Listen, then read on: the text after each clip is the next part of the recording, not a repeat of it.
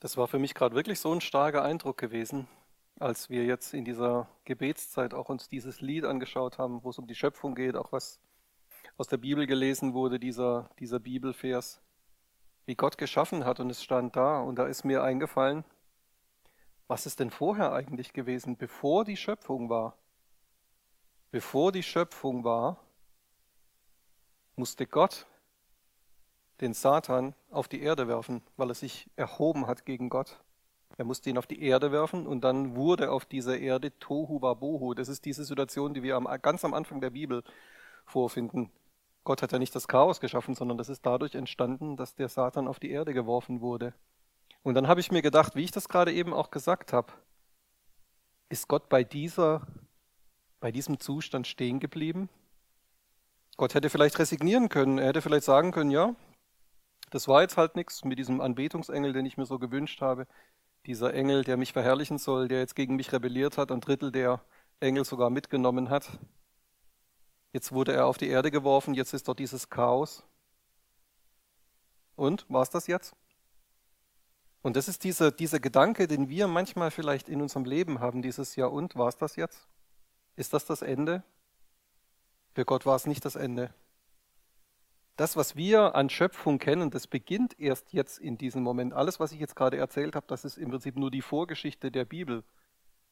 Und dann beginnt diese Schöpfungsgeschichte, wo er kommt und wo er spricht und wo er sagt, jetzt wird das und jetzt wird das und das geschieht und das entsteht jetzt. Und durch sein Wort entsteht es. Weil Gott selber ist auch nicht bei dieser Resignation stehen geblieben. Und deswegen bleibt er auch nicht bei unserer Situation zu stehen. Wenn er, er kennt ja uns, er kennt ja auch unsere Lebensumstände, er kennt ja auch unsere Situation. Und er guckt uns nicht an und sagt, ah ja, das wird sowieso nichts mehr und hoffnungsloser Fall. Das denken wir manchmal, aber Gott denkt sowas niemals im Leben. Sondern er sagt, ich habe Hoffnung für dich. Ich habe was Neues für dich. Ich, ich möchte gern so gern ein Wort sprechen in dein Leben und dann soll genau das, was ich gesprochen habe, geschehen. Aber er möchte, dass du dich darauf einlässt, auch auf dieses Wort. Und dass du selber auch nicht in dieser Resignation stehen bleibst. Vielleicht können wir da auch im zweiten Lobpreisteil dann nach der, nach der Predigt noch mal ein bisschen drauf eingehen. Aber das hat mich gerade so beschäftigt jetzt in dieser, in dieser Zeit. Wir machen jetzt einen Sprung ins Neue Testament und schauen uns mal ein bisschen die, die Zeit an, als Jesus mit seinen Jüngern unterwegs war.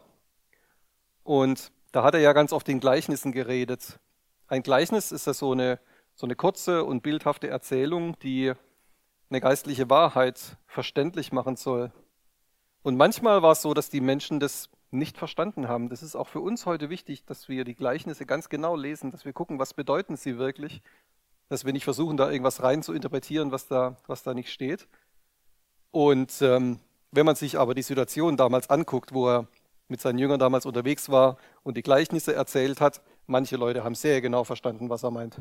Manche Leute haben ganz genau gemerkt, dass sie damit gemeint waren. Manche Leute wussten ganz genau, oh, der meint mich. Und wenn das stimmt, was dieser Jesus sagt, dann müsste ich jetzt radikal mein Leben ändern. Und dann waren sie herausgefordert dazu, ob sie ihm glauben oder nicht. Lassen sie sich darauf ein, auf das, was er gesagt hat? Ändern sie ihr Leben? Oder gehen sie weg und es passiert nichts? Es kam sogar manchmal vor, dass die Jünger auch nicht ganz genau verstanden haben, was Jesus gemeint hat, als er in Gleichnissen gesprochen hat. Und deswegen hat er seinen Jüngern manchmal die Gleichnisse erklärt. Er hat sich ja nachher, manchmal, nachdem sie so mit einer großen Menschenmenge zusammen waren, hat er sich manchmal mit seinen Jüngern ein bisschen zurückgezogen, auch zum Ausruhen, auch so zum, wie wir vielleicht heute sagen würden, auch ein bisschen zum Feedbackgespräch. So, was war heute dran? Ja, und in diesen Gesprächen hat er ihnen die Gleichnisse erklärt. Und eines von diesen Gesprächen, das schauen wir uns heute mal an, was Jesus mit seinen Jüngern geführt hat. Matthäus 13, Vers 10 bis 17. Matthäus 13, Vers 10 bis 17.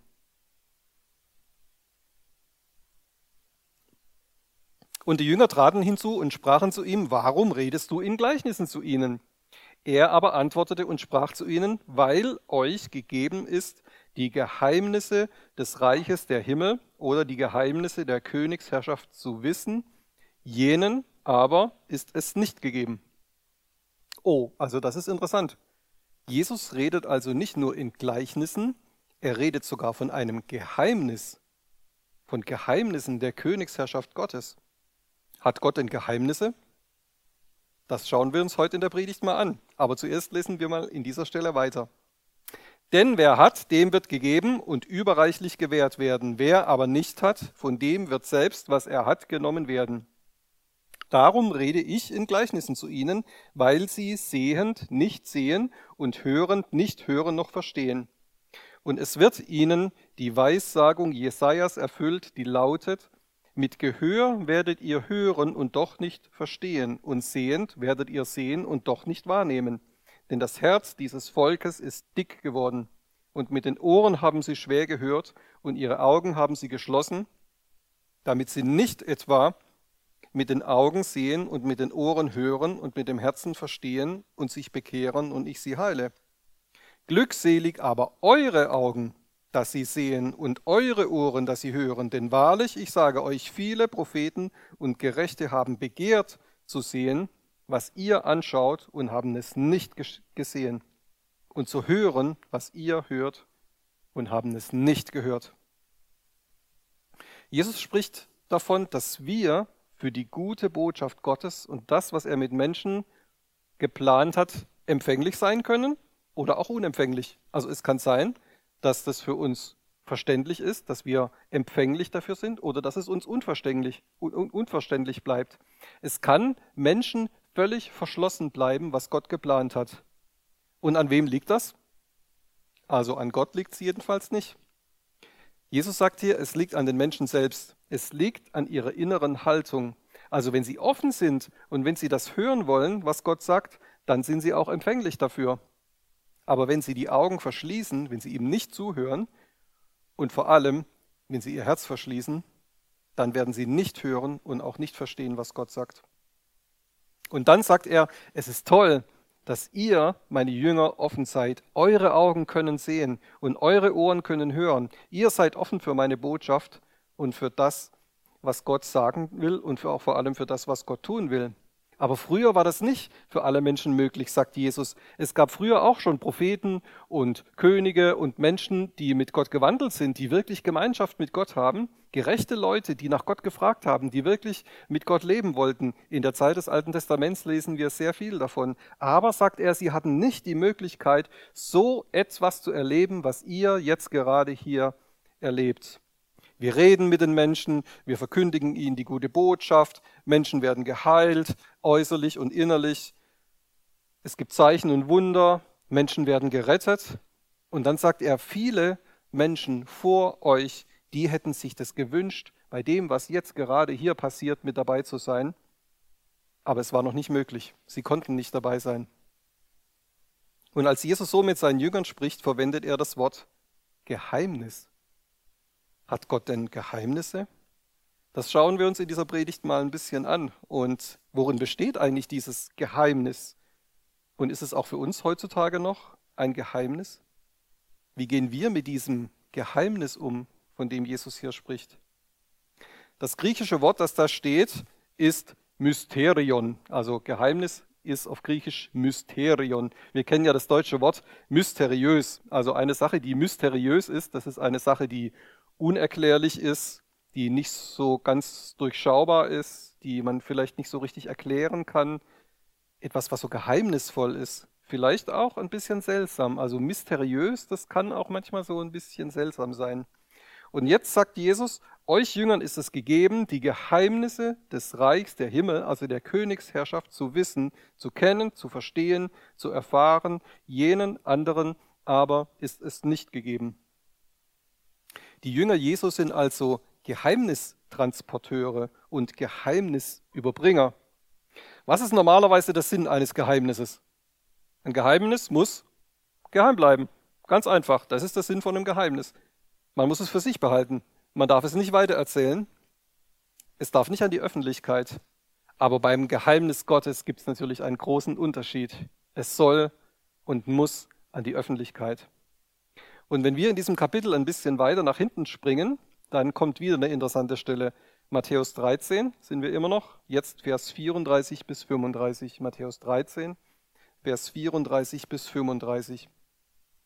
Dies alles redete Jesus in Gleichnissen zu, der, zu, den Volksmengen und ohne Gleichnis redete er nichts zu ihnen, damit erfüllt wurde, was durch den Propheten geredet ist, der spricht, ich werde meinen Mund öffnen in Gleichnissen, ich werde aussprechen, was von Grundlegung der Welt an verborgen war. Verborgen, das ist jetzt schon wieder so ein Wort wie Geheimnis. Also verborgen heißt auf Griechisch Krypto. Krypto, das kennt ihr, dieses Wort, ne? Kryptographie gibt es ein Wort im Deutschen. Kryptographie, das ist die Kunst der Verschlüsselung. Also früher hat man das ja vielleicht als Kind manchmal so gemacht, wenn man so einem anderen Kind irgendwie Geheimbriefe schreiben wollte, die die Eltern nicht mitlesen sollen, dann hat man sich so einen Schlüssel gemacht. Also man hat so die einzelnen Buchstaben des Alphabets hat man mit anderen Buchstaben ausgetauscht. Und dann hat man das übersetzt in diesen Geheimcode sozusagen, hat diesen Brief mit dem Geheimcode der anderen Person geschickt und was war jetzt natürlich notwendig? Dass die andere Person eben auch diesen Schlüssel hat. Die andere Person brauchte eben auch dieses Codebuch, wo die Entschlüsselung drinsteht. Also sowohl der Absender als auch der Empfänger, die brauchen beide diesen Code, damit sie das entschlüsseln können. Aber zwischendurch, wenn dieser Brief unterwegs ist, dann ist, es, dann ist er verborgen. Dann ist die Botschaft, die, in diesem Brief drinsteht, verborgen. Und deswegen Krypto ist verborgen. Wir kennen ja heutzutage auch Kryptographie in der IT, also allejenigen, diejenigen von euch, die ein bisschen was mit Computern auch zu tun haben, die wissen, was das ist. Kryptographie, das ist die Kunst der Verschlüsselung. Wenn man also Daten auf einer Festplatte speichert oder im Internet speichert oder auch Daten austauscht über das Internet, dann werden sie oft manchmal verschlüsselt, damit sie auf dem Weg vom Absender zum Empfänger nicht gelesen oder nicht gesehen werden können. Aber beide, Absender und Empfänger, die brauchen den Schlüssel, um das zu verschlüsseln und zu entschlüsseln. Das ist Kryptographie. Also Krypto heißt verborgen. Das heißt, im Königreich Gottes gab es schon immer von Grundlegung der Welt an eine Information und ein Wissen, das verborgen war. Aber jetzt, wo Jesus auf die Erde gekommen ist, jetzt ist eine neue Zeit angebrochen. Jesus sagt, ich werde das aussprechen, was so viele tausend Jahre verborgen war. Wir tasten uns jetzt mal so langsam vorwärts, um herauszufinden, welches Geheimnis das ist und welche verborgene Botschaft das ist. Zuerst gehen wir mal in Matthäus 2 Kapitel zurück. Da hat Jesus nämlich ein interessantes Gebet gebetet in Matthäus 11, Vers 25 bis 27. Zu jener Zeit begann Jesus und sprach, ich preise dich, Vater, Herr des Himmels und der Erde, dass du dies vor Weisen und Verständigen verborgen und es Unmündigen offenbart hast. Ja, Vater, denn so war es wohlgefällig vor dir. Alles ist mir übergeben worden von meinem Vater. Und niemand erkennt den Sohn als nur der Vater. Noch erkennt jemand den Vater als nur der Sohn und der, dem der Sohn ihn offenbaren will. Also das finde ich interessant. Jesus sagt hier, weise und verständige Menschen, also Leute, die so denken, dass sie ganz besonders schlau sind oder ganz besonders intelligent sind, die bekommen das Geheimnis vielleicht nicht offenbart. Aber unmündige Menschen, also Menschen, die vielleicht auch so ein bisschen einfach gestrickt sind, die vielleicht auch ein bisschen kindlich sind, also nicht kindisch, aber kindlich, die einfach so, ja, ganz normale, einfache Menschen sind, Leute, die einfach ganz kindlich auch glauben können, die dürfen das Geheimnis erfahren. So hat Gott das gefallen und so wollte er das. Jesus hat von Gott die ganze Autorität übertragen bekommen und Jesus darf Menschen das offenbaren, wer Gott ist. Also über Jesus erkennen wir auf eine ganz neue Art und Weise, wer Gott ist. Die Propheten früher im Alten Testament, die wussten ja auch schon einiges über Gott. Wir können im Alten Testament aus diesen vielen Schriften, die das sind, können wir sehr viel über Gott erfahren. Und es ist auch wichtig, dass wir das lesen. Aber noch nie hat jemand so viel Autorität von Gott übertragen bekommen wie Jesus. Und Jesus will das an uns weitergeben. Jetzt springen wir mal zu Paulus, weil Paulus spricht auch ganz oft von diesem Geheimnis von dem, was lange verborgen war. Und Paulus verrät uns dann auch, was das Geheimnis ist. Römer 16, Vers 25 bis 27. Dem aber, der euch zu stärken vermag nach meinem Evangelium und der Predigt von Jesus Christus nach der Offenbarung des Geheimnisses, das ewige Zeiten hindurch verschwiegen war, jetzt aber offenbart und durch prophetische Schriften nach Befehl des ewigen Gottes zum Glaubensgehorsam an alle Nationen bekannt gemacht worden ist, dem allein weisen Gott durch Jesus Christus, ihm sei die Herrlichkeit in Ewigkeit. Amen. Also das ist auch eine interessante Formulierung, oder? Paulus sagt, das Geheimnis war ewige Zeiten verschwiegen. Das haben wir ja vorhin auch gesagt. Ne? Ein Geheimnis, das muss man verschweigen. Das darf man nicht einfach so hinausposaunen. Aber jetzt wurde dieses Geheimnis Gottes offenbart. Menschen haben es sogar aufgeschrieben, schreibt Paulus hier. Und diese prophetischen Schriften, die werden auf der ganzen Welt herumgeschickt und vorgelesen. Und das übrigens nicht nur, damit Menschen zum Glauben kommen, sondern dass sie zum Glaubensgehorsam kommen. Das fand ich auch ein interessantes Wort. Glaubensgehorsam. Da könnt ihr mal zu Hause drüber nachdenken. Da beschäftigen wir uns jetzt hier nicht weiter damit, denn wir wollen ja herausfinden, was ist das Geheimnis. Aber zum Glaubensgehorsam sollen die Menschen kommen. 1. Korinther 2, Vers 6 bis 10.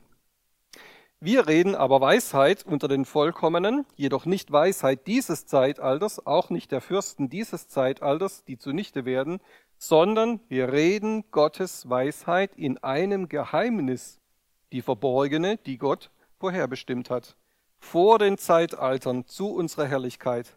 Keiner von den Fürsten dieses Zeitalters hat sie erkannt, denn wenn sie sie erkannt hätten, so würden sie wohl den Herrn der Herrlichkeit nicht gekreuzigt haben sondern wie geschrieben steht, was kein Auge gesehen und kein Ohr gehört hat und in keines Menschen Herz gekommen ist, was Gott denen bereitet hat, die ihn lieben. Uns aber hat Gott es offenbart durch den Geist, denn der Geist erforscht alles, auch die Tiefen Gottes. Hier verrät uns Paulus also, was der Zweck des Geheimnisses ist. Es war schon immer geplant, dass wir herrlich werden. Wie kann das geschehen? Also sind wir von uns aus ohne Gott herrlich? Gucken wir uns mal an. Also ich nicht. Herrlich ist grundsätzlich erstmal niemand von uns. Also wie kann das geschehen? Nur dadurch, dass wir Jesus in unser Leben aufnehmen. Nur wenn wir Jesus zum Herrn unseres Lebens machen, haben wir Zugang zu Gottes Herrlichkeit und können damit auch selber herrlich werden. Von uns aus können wir das nicht. Und dann sagt Paulus, es war wichtig, dass die Fürsten dieses Zeitalters nicht mitgekriegt haben, was das Geheimnis ist, sonst hätten sie Jesus nicht gekreuzigt. Und damit meint er den geistlichen Fürsten und Gott dieser Welt, den Teufel und seine Dämonen. Wenn sie das Geheimnis vorher gekannt hätten, hätten sie alles getan, um den Tod von Jesus am Kreuz zu verhindern. Und dann, was wäre das Resultat gewesen? Dann hätte es für uns keine Rettung gegeben dann hätte es tatsächlich für uns keine Rettung und auch keine Herrlichkeit gegeben. Was für ein Glück für uns, dass das so lange Zeit für diese Fürsten und Mächte dieser Erde ein Geheimnis geblieben ist und dass der Satan das erst gemerkt hat, als es schon zu spät war, als er schon verloren hatte. In dem Moment, wo Jesus am Kreuz gestorben ist und kurz vorher noch gesagt hat, es ist alles vollbracht, in dem Moment hat er es gemerkt jetzt habe ich verloren. Jetzt habe ich tatsächlich verloren. Und er hat es vorher nicht gewusst. Er hat vorher nicht gewusst, was der Zweck und was der Sinn davon ist, dass Jesus am Kreuz stirbt. Wie gut, dass Gott ein Geheimnis gehabt hat und dass er es verborgen hat und dass es die Mächte dieser Welt vorher nicht mitgekriegt haben, sonst hätten wir nicht gerettet werden können. Ich finde es ganz stark. Also wir merken dass so mehr und mehr, wir uns an dieses Geheimnis rantasten, das Geheimnis hat etwas zu tun mit dem Rettungsplan Gottes. Man nennt es auch den Heilsplan Gottes. Dieser Heilsplan Gottes wurde notwendig, weil die Menschen sich im Sündenfall dazu entschieden hatten, dass sie ohne Gott leben wollen. Und seither leben auch alle Menschen, die Jesus nicht in ihr Leben aufnehmen, ohne Gott. Aber schon die ganze Zeit über, seit Beginn der Welt, hatte Gott diesen Plan, diesen Plan der Rettung. Es war ein Rettungsplan. Er war nicht zufrieden damit, dass die Menschen verloren gehen. Er wollte nicht, dass wir Menschen ohne ihn leben. Er wollte Rettung für uns Menschen. Aber es war auch wichtig, dass er diesen Heilsplan nicht sofort vollständig hinausposaunt hat, sonst hätte der Plan möglicherweise nicht so verwirklicht werden können. Gott hat ihn schrittweise offenbart. Und ein ganz wichtiger Schritt in diesem Plan war, dass er seinen Sohn Jesus geschickt hat. Die Spannung steigt. Mit den nächsten beiden Bibelstellen lassen wir jetzt Paulus mal erklären, was das Geheimnis ist. Epheser 3, Vers 3 bis 12. Denn mir ist durch Offenbarung das Geheimnis zu erkennen gegeben worden. Das ist interessant, ne? an wie vielen Stellen immer wieder von diesem Geheimnis die Rede ist. Denn mir ist durch Offenbarung das Geheimnis zu erkennen gegeben worden, wie ich es oben kurz geschrieben habe. Beim Lesen könnt ihr meine Einsicht in das Geheimnis des Christus merken. So, also ich weiß es, was es ist das in anderen Geschlechtern den Söhnen der Menschen nicht zu erkennen gegeben wurde, wie es jetzt seinen heiligen Aposteln und Propheten durch den Geist oder im Geist offenbart worden ist. Die Nationen sollen nämlich Miterben und Mitglieder am gleichen Leib sein und Mitteilhaber der Verheißung in Christus Jesus durch das Evangelium, dessen Diener ich geworden bin, nach der Gabe der Gnade Gottes, die mir nach der Wirksamkeit seiner Kraft gegeben ist. Mir, dem Allergeringsten von allen Heiligen, ist diese Gnade gegeben worden, den Nationen den unausforschlichen Reichtum des Christus zu verkündigen und ans Licht zu bringen, was die Verwaltung des Geheimnisses sei, das von den Zeitaltern her in Gott, der alle Dinge geschaffen hat, verborgen war, damit jetzt den Gewalten und Mächten in der Himmelswelt durch die Gemeinde die mannigfaltige Weisheit Gottes zu erkennen gegeben wird nach dem ewigen Vorsatz, den er verwirklicht hat, in Christus Jesus, unserem Herrn. In ihm haben wir Freimütigkeit und Zugang in Zuversicht durch den Glauben an ihn. Paulus erklärt, dass ab jetzt, seitdem Jesus gekommen und gestorben und wieder auferstanden ist, alle Menschen mit Gott Gemeinschaft haben können. Nicht mehr nur die Juden, so wie es vorher war, sondern alle Menschen in allen Nationen können und dürfen jetzt Kinder Gottes werden. Und jetzt müsst ihr euch mal gut festhalten. Das Geheimnis der Rettung durch Jesus, das wurde nicht nur uns Menschen geoffenbart, damit wir gerettet werden können, sondern es wurde den Mächten und Gewalten in der Himmelswelt die mannigfaltige Weisheit Gottes zu erkennen gegeben. Und wie passiert das? Hat Gott sich den Mächtigen und Gewalten in der Himmelswelt selbst geoffenbart? Hat er das selbst gezeigt, wie mächtig er ist? Paulus sagt hier was absolut Sensationelles. Er sagt, das geschieht durch die Gemeinde. Was? Durch die Gemeinde? Sagst du jetzt? Ich dachte, wir hätten nur die Aufgabe, die gute Botschaft hier auf der Erde zu verkündigen. Ich dachte, wir hätten nur die Aufgabe, hier auf der Erde Menschen zu Jesus zu bringen. Aber Paulus sagt hier ganz klar, wenn die Gemeinde an Gott hingegeben lebt, dann wird die geistliche Welt, diese Himmelswelt, die wird das mitkriegen. Es ist beispielsweise auch die Aufgabe der Gemeinde, den Gewalten und Mächten in der Himmelswelt eine Ansage zu machen. Es ist unsere Aufgabe, dass wir als Gemeinde uns hinstellen und in die geistliche Welt sprechen und sagen, es gibt Rettung. Niemand muss weiterhin von Gott getrennt bleiben. Jesus ist gekommen und hat die Gefangenschaft gefangen geführt. Er hat alle Schuld der Welt getragen, damit wir frei sein können. Das heißt, wir als Gemeinde, wir werden ab jetzt keine Gefangenschaft mehr akzeptieren. Feind, wenn du Menschen gefangen hältst, dann gibst du sie jetzt wieder heraus. Wir werden es nicht zulassen, dass Menschen in Gefangenschaft bleiben, dass sie im geistlichen Tod bleiben, dass sie in Krankheit und in Sünde und all diesen Sachen bleiben, sondern du gibst sie gefälligst heraus. Und wenn sie schon mal bei uns waren und du hast sie geraubt, dann gibst du sie gefälligst zurück. Wir fordern sie zurück. Du hast nämlich verloren. Jesus ist der Herr. Er ist am Kreuz gestorben und begraben worden und wieder auferstanden und deswegen ist all das möglich und deswegen hast du verloren. Es gibt keinen anderen Herrn. Es ist unsere Aufgabe, so in die geistliche Welt hineinzusprechen. Und das machen wir als Gemeinde, das machen wir in unseren Gottesdiensten, das machen wir übrigens auch an diesem Fasten- und Gebetstag, den wir an jedem 15. eines Monats begehen. Das machen wir auch am Dienstagabend, an, an unserem Gebetsabend, den wir jede Woche haben. Das ist unsere Aufgabe als Gemeinde. Wir sprechen in die geistliche Welt das, was Gott getan hat. Und das wird in dieser geistlichen Welt einen Unterschied machen. Die Verhältnisse, so wie sie dort sind, werden nicht so bleiben. Wenn wir dort hineinsprechen, dann werden die Verhältnisse dort, wie sie sind, nicht so bleiben. Weil wir kommen mit dem Sieger und wir proklamieren diesen Sieg und dieser Sieg hat eine Auswirkung. Das ist unsere Aufgabe. Schließlich fasst Paulus das Geheimnis Gottes in einem Satz zusammen. Kolosser 1, Vers 25 bis 27. Ihr Diener bin ich geworden nach der Verwaltung Gottes, die mir im Blick auf euch gegeben ist, um das Wort Gottes zu vollenden.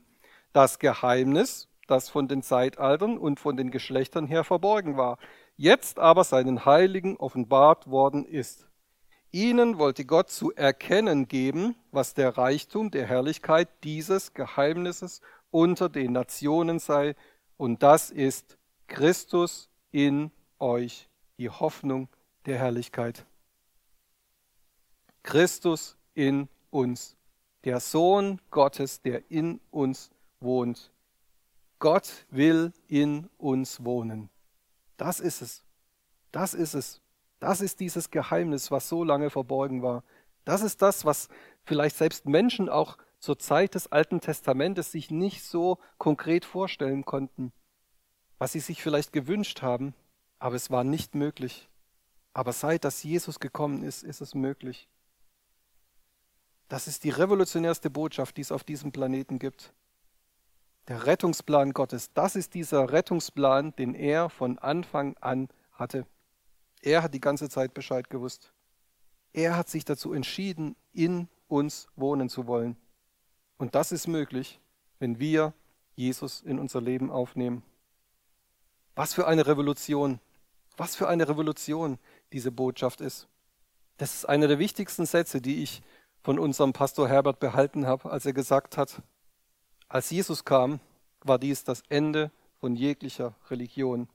Religion, mit der wir Gott irgendwie besänftigen müssen, mit, dem, mit der wir ihn irgendwie so beschwichtigen müssen. Das können wir uns sparen seither, das können wir einfach vergessen. Wir können seither Religion im Sinne von einer Religionsausübung, das können wir vergessen. Wir brauchen keine Religion mehr, wir brauchen Jesus. Wir brauchen diesen Jesus, der in uns wohnt. Und das ist dieser Plan, den Gott die ganze Zeit schon hatte. Und dann geschieht Rettung. Wenn wir das machen, wenn wir Jesus in unser Leben aufnehmen, dann geschieht für uns diese Rettung und dann ist alles möglich. Das war der Plan. Das war das verborgene Geheimnis, das jetzt offenbar ist. Was ist jetzt unsere Aufgabe? Soll das Geheimnis weiterhin ein Geheimnis bleiben? Nein, natürlich nicht, auf gar keinen Fall. Es soll und es muss hinaus in die Welt. Unsere Aufgabe ist es, allen Menschen davon zu erzählen. Für die Menschen, die es nicht wissen, ist es weiterhin ein Geheimnis. Ja, es gibt viele Menschen in unserem Umfeld, Menschen, die du kennst vielleicht, die wissen das nicht, dass das möglich ist. Jesus in uns, Christus in uns, die Hoffnung der Herrlichkeit. Es gibt so viele Menschen immer noch auf dieser Welt, die das nicht wissen. Für sie ist es ein Geheimnis. Aber unsere Aufgabe ist es, dass wir die Menschen einweihen, dass wir ihnen das erzählen, das ist der Rettungsplan Gottes. Es gibt ihn schon die ganze Zeit. Seit Anfang der Welt hat Gott diesen Plan, um dich zu retten. Du hast bisher ohne Gott gelebt. Du hast bisher gedacht, dieses Leben ohne Gott wäre besser. Aber ich kann es bezeugen mit meinem eigenen Leben. Das Leben mit Gott ist besser, weil es ein heiles Leben ist, ein mit Gott versöhntes Leben. Du kannst Gemeinschaft mit Gott bekommen, Vergebung deiner Sünden, Trost und Zuversicht, innere und äußere Heilung. Der Heilsplan Gottes gilt für alle Menschen. Letzte Bibelstelle, 1. Korinther 4, Vers 1. Dafür halte man uns für Diener Christi und Verwalter der Geheimnisse Gottes. Übrigens sucht man hier an den Verwaltern, dass einer treu befunden wird. Möchtest du ein treuer Verwalter dieses Geheimnisses sein? Du weißt es. Du weißt, wie Menschen gerettet werden können. Verwalte es gut. Es gibt auch Gleichnisse über dieses, wie gehen wir mit diesen anvertrauten Pfunden, Talenten um, wie gehen wir damit um. Und Jesus sagt ganz klar, vergrabe es nicht. Es ist falsch, das zu vergraben. Wenn du das Geheimnis zurückhalten würdest, wenn du es auch alles, was Gott dir gegeben hat, an Gaben, um dieses Geheimnis weiter zu transportieren zu den Menschen, wenn du das vergraben würdest und für dich behalten würdest und keinen Gebrauch davon machen würdest, das wäre so schade. Menschen würden verloren gehen, Menschen würden nicht gerettet werden. Verwalte es gut, aber verwalten heißt in dem Fall nicht irgendwo in den Banksafe legen oder wegsperren oder irgendwas damit machen, sondern arbeite damit, streue es aus, damit so viele Menschen wie möglich gerettet werden, damit sie es ebenfalls erfahren und damit sie Jesus aufnehmen und gerettet werden. Uns wurde das Geheimnis anvertraut. So wie Jesus das zu seinen Jüngern gesagt hat. Ihr könnt hören, ihr könnt euch entscheiden, ob ihr das annehmen wollt. Die meisten von uns, die hier sitzen, haben es schon angenommen. Ich frage dich, der du im Internet zuhörst, hast du das angenommen? Hast du Jesus in dein Leben aufgenommen? Wenn nicht, dann ist heute eine gute Gelegenheit dazu, weil Gott hat Rettung für dich. Gott hat es geplant, dass du aus diesem alten Leben, in dem du jetzt momentan drin steckst, rauskommst und dass du Gemeinschaft mit ihm hast und dadurch auch Gemeinschaft mit Gott. Dass du versöhnt lebst mit Gott, dass du versöhnt lebst mit Menschen. Und wir, die wir das alle schon wissen, wir brauchen uns nicht auf die Schulter klopfen und sagen, oh ja, wir wissen es halt schon, ne? toll, gut gelaufen für uns, sondern wir haben einen Auftrag, wir haben ein Mandat. Es gibt einen Grund, warum wir gerade jetzt zu dieser Zeit hier auf dieser Welt sind, weil er uns dazu geschickt hat, dieses Geheimnis hinaus zu posaunen und es bekannt zu machen, damit es kein Geheimnis mehr bleibt. Das nicht mehr geheime Geheimnis Gottes, das ist der Titel meiner Predigt.